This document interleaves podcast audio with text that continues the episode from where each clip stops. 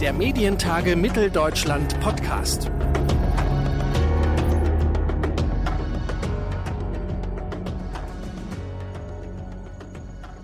Herzlich willkommen zu einer neuen Ausgabe unseres Medientag im Mitteldeutschland Podcast. In Deutschland legen die Bundesländer in Staatsverträgen den Rahmen und die Organisationsstruktur für den öffentlich-rechtlichen Rundfunk fest. Die Bundesländer haben Vorschläge zur Reform von ARD, ZDF und Deutschlandradio erarbeitet. Die sind aktuell nicht nur öffentlich einsehbar, es können bis zum 14. Januar 2022 noch Anmerkungen und Stellungnahmen eingereicht werden. Das hat der Verband der privaten Medien VNet bereits getan. Und darum ist heute bei uns im Podcast Klaus Grevenick zu Gast. Er ist Bereichsleiter Medienpolitik bei der Mediengruppe RTL und stellvertretender Vorsitzender von VNet.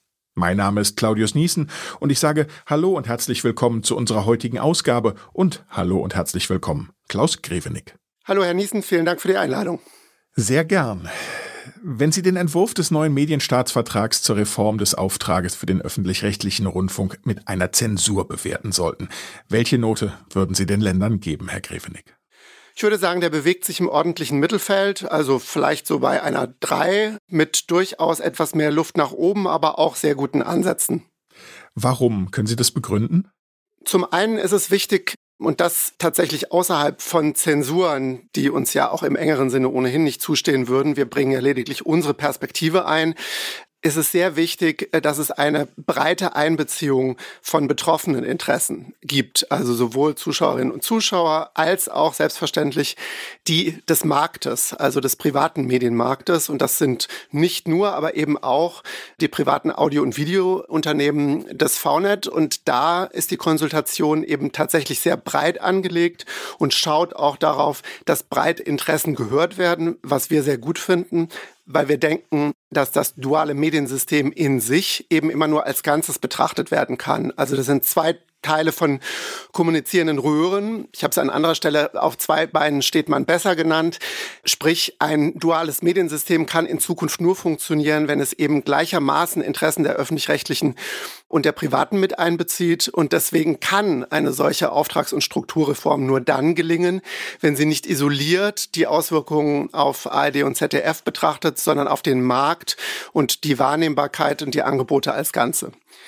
Für die konkreteren Punkte, weswegen im Mittelfeld, weil wir schon finden, dass sowohl beim grundsätzlichen Angang, nämlich bei der Frage, wie viel Konkretisierung oder vielleicht auch Reduzierung des Auftrags ist jetzt schon angelegt in diesem Entwurf, noch dahingehend Luft nach oben ist, als dass spezifische Interessen noch nicht Berücksichtigung gefunden haben, beziehungsweise wenn wir darauf schauen, dass wir ja jetzt nur über die Struktur sprechen und erst in einem zweiten Schritt, vermutlich in anderthalb, zwei Jahren dann über die Finanzierung, man auf Basis des bisherigen Entwurfs noch nicht erkennen kann, wo tatsächlich dann die Luft beispielsweise auch dafür geschaffen ist, dass dauerhaft Beitragsstabilität gewährleistet werden kann. Und dann bei einigen konkreten inhaltlichen Punkten, auf die wir sicher später noch zu sprechen kommen genau, ich will noch mal einen Schritt zurück, bevor wir konkreter werden. Ganz allgemein und vielleicht auch ein bisschen naiv gefragt. Warum interessiert es den privaten Rundfunk, wie der Auftrag für den öffentlich-rechtlichen Rundfunk aussieht? Naja, wir sind beide in einem Mediensystem aktiv agierender, was natürlich Auswirkungen des Marktes sofort auch auf die andere Seite des jeweiligen Systems durchschlagen lässt. Also ein öffentlich-rechtlicher Rundfunk, der kommerzieller, gefälliger, sehr nah an den Angeboten des Marktes agiert, nimmt natürlich unmittelbar Einfluss auch auf die Chancen, sowohl in der Nutzung als auch am Ende dann in der Refinanzierung der privaten Seite des Marktes. Das betrifft zum einen den Umfang des Angebots. Also je mehr öffentlich-rechtlichen Rundfunk Sie haben, desto schwieriger ist es in der Tendenz erstmal für private Angebote, Print, aber eben auch Audio und Video, sich daneben zu behaupten. Und zum anderen dann natürlich in der inhaltlichen Ausrichtung. Also je vergleichbarer es ist, was da passiert, desto schwieriger ist die Unterscheidung und desto schwieriger ist natürlich auch im privaten Markt den jeweiligen Teil Ihres Marktes zu besetzen. Deswegen muss eine Medienpolitik, die auf das Mediensystem im Ganzen angelegt ist, den Blick immer in beide Richtungen richten. Hm. Würden Sie sagen, die Bundesländer haben alles in allem die richtigen Schlussfolgerungen aus dem Scheitern der Zustimmung zur Beitragserhöhung in Sachsen-Anhalt und dem Urteil des Bundesverfassungsgerichtes gezogen? Ich glaube, es geht schon in die richtige Richtung. Es ist so ein bisschen schwierig, weil wir jetzt ja quasi zweigeteilt sprechen und jetzt erstmal über den Auftrag sprechen und das Thema Finanzierung, was natürlich für den Markt dann auch ein entscheidendes sein wird, aber natürlich auch für den einzelnen Bürger etwas zeitverzögert nachkommt. Das heißt, die Politik muss sich bewusst sein, dass alle Strukturfragen jetzt gelöst werden, damit auch in der Perspektive die Finanzierung dem folgen kann. Das ist ja sehr richtig und das hat das Verfassungsgericht ja auch mehrfach herausgestellt, dass man die beiden Dinge nicht unmittelbar vermischt, sondern sagt, man muss erst definieren, was gewollt ist, das Portfolio muss klar stehen und daraus leitet sich dann eine angemessene Finanzierung ab, die wir als private Seite des Systems übrigens niemals in Frage gestellt haben. Aber das kann man jetzt eben noch nicht ganzheitlich beantworten, weil ein wesentlicher Teil, nämlich auch der Finanzierungsfragen, zum Beispiel wie es künftig auch mit der Werbung bei ARD und ZDF weitergehen soll, jetzt noch gar nicht adressiert worden ist. Deswegen können wir momentan tatsächlich auch nur eine Teilperspektive oder einen Teil dessen beurteilen der Gesamtlösung. Für den Auftragsteil gibt es tatsächlich gute Ansätze. Die Flexibilisierung ist nachvollziehbar, dass die Länder diesen Weg beschreiten. Eine wirkliche, sagen wir mal, Reduzierung oder Fokussierung des Systems auf bestimmte Angebote ist jetzt allerdings noch nicht wirklich absehbar. Also es wird nur angelegt, dass der öffentlich-rechtliche Rundfunk perspektivisch selbst nach einem bestimmten Verfahren auf Angebote oder Ausspielwege verzichten kann. Es wird aber nicht klar konturiert, was am Ende tatsächlich dann noch übrig bleiben wird. Deswegen ist es auch ein Stück weit ein Blick in die Glaskugel, den man jetzt wagen muss. Hm. Würden Sie eigentlich von einer Arbeitsteilung sprechen? Ich sage jetzt mal salopp, die öffentlich-rechtlichen für Information, Kultur und Bildung und die privaten für Unterhaltung, zu der dann auch Filme und Sport zählen würden? Für eine Arbeitsteilung ja, aber nicht in der von Ihnen beschriebenen sehr klaren Trennlinie, dass quasi der öffentlich-rechtliche Teil jetzt nur die Informationen macht. Aber wir sehen schon eine Fokussierung auf Bildung, Kultur und Information, wie es auch dieser Staatsvertragsentwurf ja vorsieht. Und im Bereich der Schnittmenge sicherlich die unterhaltenen Angebote, aber mehr und mehr, wie wir ja sehen, auch die Informationen, muss man eben genau hingucken. Und da hat der öffentlich-rechtliche Rundfunk ein großes Privileg, nämlich nicht darauf angewiesen zu sein, sich aus dem Markt und aus der Masse der Nutzung refinanzieren zu müssen. Und da sind wir der Meinung, dass er insbesondere zu den Kernzeiten dieses Privileg auch ein Stück weit stärker nutzen könnte, weil er eben nicht darauf angewiesen ist, immer zu schauen, funktioniert das jetzt unmittelbar und bei jedem einzelnen Format auch gegenüber Zuschauerinnen und Zuschauern. Ich will Ihnen vielleicht ein Beispiel aus der Pandemie geben. Gerade in Zeiten von Corona hat sich gezeigt, wie fragil das im privaten Rundfunk ist, wenn man jetzt auch auf, sagen wir, alle Angebote, auch auf die Vielfalt, auf die kleineren Angebote schaut, weil zum Teil auch bei den Mitgliedsunternehmen ja während der Pandemie nicht nur die Refinanzierung durch Werbung aufgrund von ausbleibenden Werbeeinbuchungen von 40, 50 Prozent zurückgegangen ist, sondern zum Teil auch der Berichterstattungsgegenstand, wenn Sie jetzt Sport nehmen, Veranstaltungen etc. weggefallen ist. Das heißt, Sie haben da einen unmittelbaren Handlungsdruck, einen starken Druck nach Anpassungsfähigkeit privater Medien, dem diese durch die Bank weg auch gut nachgekommen sind. Und Sie haben demgegenüber einen konstant mit wenigen Ausnahmen der Werbefinanzierung Finanzierung durchfinanzierten, durch einen Beitrag durchfinanzierten öffentlich-rechtlichen Rundfunk, der eben das Privileg hat, auch in Zeiten wie diesen, das entsprechend nutzen zu können und sich nicht parallel am Markt behaupten muss. Und das können Sie sowohl in Pandemiezeiten als auch außerhalb der Pandemie mit einer Beitragsausstattung von über acht Milliarden pro Jahr für ARD und ZDF und ihre Angebote, muss man das immer einstellen. Und da würden wir uns wünschen, dass man tatsächlich sich etwas stärker von der Not unbedingt die Massen erreichen zu müssen, sondern eben auch mal Angebote macht, die der private Rundfunk so nicht anbietet, sich stärker davon löst und dieses Privileg stärker für sich nutzt. Mhm. Wird denn im Umkehrschluss, würden Sie sagen, in dem Entwurf, der jetzt vorliegt, der Auftrag für den öffentlich-rechtlichen Rundfunk ausreichend geschärft, um ARD, ZDF und Deutschlandradio deutlich vom privaten Rundfunk abzugrenzen? Ich glaube, das geht tatsächlich in die richtige Richtung. Was nicht wirklich geschärft worden ist, ist der Angebotsumfang, denn das wird ja jetzt zu großen Teilen auch dann ins Belieben der Anstalten und ihrer Gremien gestellt, von denen Angeboten mal abgesehen, die nach wie vor auch staatsvertraglich definiert bleiben. Im Radiobereich beispielsweise ist es noch nicht klar, in welche Richtung das gehen soll, weil das ja auch im Wesentlichen dann Gegenstand der Ländergesetzgebung ist. Dort steht zu befürchten, dass es da bei einem sehr umfangreichen Angebot auch bleiben wird. Wenn man jetzt auf die TV-Seite guckt, gibt es ja ein paar Punkte, die auch schon konkret adressiert werden in dem Entwurf. Zum Beispiel die Frage, wie viel Lizenzware, also nicht originär produzierte, durch Beitrag finanzierte Inhalte soll es künftig geben. Da sind wir beispielsweise der Meinung, dass Lizenzware außerhalb der EU nach wie vor in Telemedien auch verboten bleiben sollte, weil es dafür keine Beitragsfinanzierung geben muss. Das gibt es hinreichend im privaten Markt das Lizenzgeschäft und auch die Abbildung der vielfältigen Angebote erfolgt da. Also da ist etwas angedacht im Entwurf, aber tatsächlich noch zur Diskussion gestellt. Das müsste noch vollzogen werden, dass diese Mauer quasi stehen bleibt.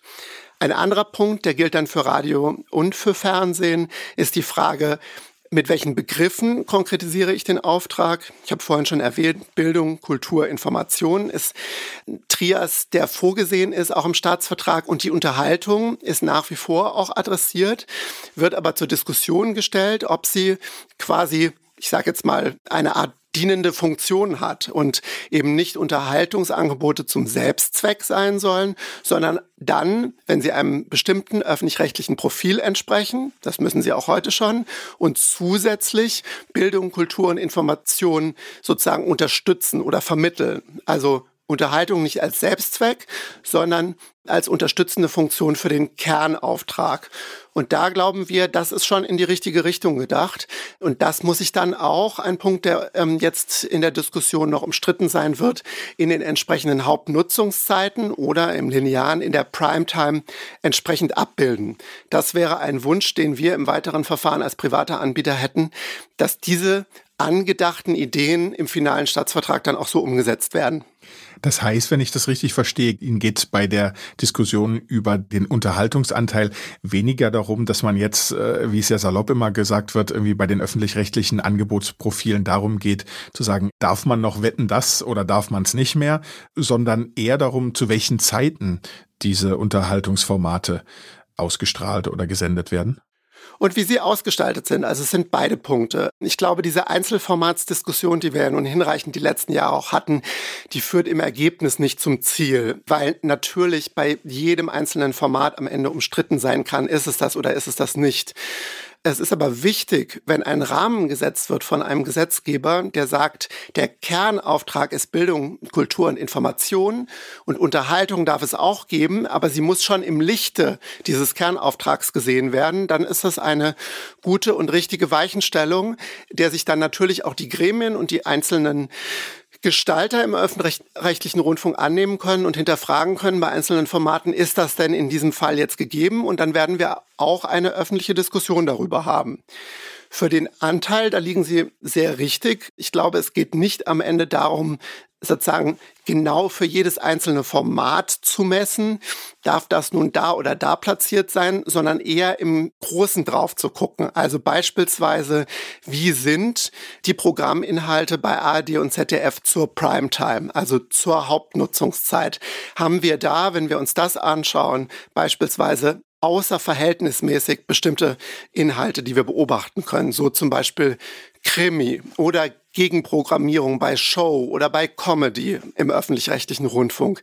Wenn wir da Schwerpunkte entdecken und das Gefühl haben, dass gerade dieser Trias von Bildung, Kultur und Information in der Primetime eben nicht stattfindet, dann wäre das eine Gelegenheit zu sagen, naja, da ist dann dem Zweck des Auftrags eben nicht entsprochen worden, weil er eben von diesem in Anführungszeichen Luxus, auch mal nicht quotenstarke Formate in der Primetime zu zeigen, auch mal das Ungewöhnliche zu wagen, nicht entsprochen wird. Deswegen glauben wir tatsächlich, dass die Lösung über diese beiden Punkte gehen kann. Einmal Unterhaltung sozusagen bezogen auf den Kernauftrag und zum anderen in der Ausgewogenheit der Kernauftragsinhalte auch in der Primetime. Hm. Im Entwurf ist ja jetzt, wenn ich den richtig lese, an keiner Stelle ein Verbot von Werbung vorgesehen. Inwieweit vermissen Sie das? Das ist in der Tat nicht der Fall, aber auch der Tatsache geschuldet, dass es eben in zwei Stufen diskutiert wird. Wir sprechen jetzt über den Auftrag und in einer zweiten Stufe über die Finanzierung. Und wir würden davon ausgehen, dass das Refinanzierungsthema tatsächlich in der zweiten Stufe adressiert wird. Wir plädieren seit Jahren ähm, ja mit VNet dafür, im Bereich der Werbung Restriktionen vorzusehen, im Fernsehen perspektivisch die Werbung tatsächlich nur noch in den privaten Medien zuzulassen und im Radio ein Mischmodell weiterhin aufrechtzuerhalten, aber nach der Idee des Modells des NDR. Dort wird zwar weiterhin auch im Radio Werbung praktiziert, auf einem Sender, 60 Minuten im Durchschnitt am Tag. Wir halten das für ein ausgewogenes Modell, was Radio als Gattung insgesamt sozusagen reichweitenstark genug erhält im privaten und öffentlich-rechtlichen System im Ganzen, aber gleichzeitig für die private Seite des Systems hinreichend Spielraum im Markt lässt. Im Fernsehen sehen wir perspektivisch, dass tatsächlich die Zielgruppen auch der Werbewirtschaft über das Segment des privaten Rundfunks hinreichend auch von der Gesamtreichweite erzielt werden kann für Werbetreibende, für Werbekunden. Und da fänden wir es gut, wenn die Politik wagt. Und an der Stelle war man ja auch das ein oder andere Mal schon mal vielleicht auch in einem Stufensystem über die kommenden Jahre Werbe im TV zu reduzieren und am Ende sogar komplett zurückzuführen und damit den privaten Markt genug Luft zum Atmen zu lassen und sich dann aus den frei werdenden Geldern zu refinanzieren. Wir sind uns da vollkommen klar darüber, dass das Geld natürlich nicht eins zu eins nur im privaten Rundfunk oder bei den privaten TV-Sendern landen wird. Das ist dann Wettbewerb. Aber gleichzeitig würde eine Werbefreiheit im TV, und auch das hat das Verfassungsgericht ja schon mehrfach festgestellt, eben auch dazu führen, dass die Werbeumfelder, also das ja kurios sogenannte Werberahmenprogramm eben auch befreit wäre davon, sich an bestimmten Wünschen zu orientieren, sondern gerade auch zu den Kernzeiten, also beispielsweise in der Access Primetime, wo ja viele private Anbieter, wie wir beispielsweise Regionalmagazine senden, davon befreit wird, da das kommerziellste Programm überhaupt zu machen, weil da eben Werbung geschaltet werden kann und dort dann Serien und so weiter laufen, die jetzt vielleicht nicht dem unmittelbaren Kernauftrag des öffentlich-rechtlichen Rundfunks zuzuordnen wären. Hm. Bei dieser Forderung ist Ihnen sicherlich auch in letzter Zeit nicht entgangen, dass, wenn ich das richtig sehe, mehrere ARD-Vertreter ja auch Werbung in Online-Angeboten gefordert haben. Die Begründung, äh, so müsste der Beitrag weniger erhöht werden. Das wäre doch am Ende ein Vorteil für den Bürger. Klar, wenn Sie es über dieses Argument starten, haben Sie natürlich immer eine sehr hohe Hürde, das Thema Werbung im öffentlich-rechtlichen Rundfunk zurückzufahren, weil wir ja insgesamt über jeweils in etwa 300 Millionen Euro sprechen, was da an Volumen im Markt ist. Gleichzeitig könnte man das Argument natürlich auch umdrehen, weil die wenigen Vertreter, die das bislang geäußert haben aus dem öffentlich-rechtlichen System, wenn ich es richtig verstanden habe, ist es ja auch ausdrücklich nicht als Gesamtposition apostrophiert worden bei der ARD, sagen ja, es würde weniger weniger wichtig im linearen Programm. Daraus könnte man ja auch den umgekehrten Schluss ziehen und sagen, wenn denn das so ist, dann können wir über ein Phasing-out-Modell sprechen, was dann am Ende eben tatsächlich ausläuft und nicht ersetzt wird, aus den eben von mir genannten Gründen rein das auf das Ökonomische und auf die Beitragsstabilität zu beziehen, ist, glaube ich, bei dem Thema tatsächlich auch verfehlt. Denn man muss ja schon einen Gesamtblick wagen und die Politik muss Lösungen finden, die sowohl bei den inhaltlichen Themen als auch bei den Refinanzierungsthemen am Ende für den Gesamtmarkt gangbar sind. Deswegen glaube ich, ist es nicht zielführend, jetzt hier nur auf die Beitragsstabilität abzustellen. Hm. Sie haben es eben auch schon angesprochen, diese Zwei-Stufen-Planung, jetzt über den Auftrag zu diskutieren und später über die Finanzierung. Nach Einschätzung von Dr. Fischer-Heidelberger, also dem KEF-Vorsitzenden und auch den Chefs äh, der Staatskanzleien beziehungsweise der Medienstaatssekretäre, wird der Entwurf nicht zu einer Beitragsstabilität beziehungsweise zu einer Reduzierung beitragen. Dass diese Finanzierungsfragen in der zweiten Runde erst geklärt werden sollen, wie bewerten Sie das? Das ist systematisch, glaube ich, richtig weil es ja durchaus auch vom Verfassungsgericht vorgegeben ist, dass der Auftrag und die Finanzierung voneinander getrennt zu betrachten sind, damit es eben keine politische Einflussnahme durch Finanzierungsfragen auf Inhalte geben kann. Aber man muss sich eben sehr bewusst sein, dass wenn man über die erste Stufe, was wir gerade tun, nachdenkt und dort nicht entsprechend sozusagen den Rahmen so setzt, dass die Finanzierung am Ende dann auch sehr stabil abgeleitet werden kann oder Gucken wir beispielsweise in die Schweiz, wo wir ja über signifikante Reduktionen im Bereich des Auftrags sprechen, bevor dann die Finanzierung auch abgesenkt worden ist, ist natürlich klar, dass die Politik dann möglicherweise in zwei Jahren in dieselbe Sackgasse läuft, in der sie 2020 war, weil sie zu einem späteren Zeitpunkt diese Finanzierungsfrage dann eben nicht mehr gelöst bekommt, wenn der Auftrag nicht entsprechend konturiert und gefasst worden ist. Also da ist ein Dilemma schon da, dass man den zweiten Schritt immer beim ersten schon mitdenken muss. Es sind ja von einigen Ländervertretern auch schon Punkte angesprochen worden, die kostendämpfend wirken sollen, also zum Beispiel das Thema Transparenz und Vergleichbarkeit zwischen den Anstalten, mehr Vorgaben auch für die Gremien, die dann zu einer Vergleichbarkeit der Leistungen, also was kriege ich für meine Leistung, so hat Herr Schröter aus Schleswig-Holstein, glaube ich, gesagt, führen sollen. Frau Raab ähm, hat es in ihrem Podcast auch mit Verwaltungsvereinfachungen begründet, die auch kostendämpfend und kostensparend wirken wollen.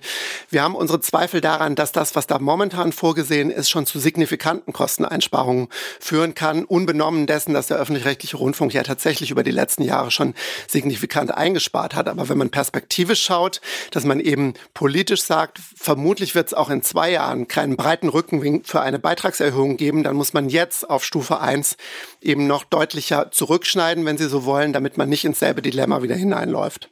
Das heißt, Sie halten eigentlich eine Reduzierung des Auftrages für notwendig an der Stelle.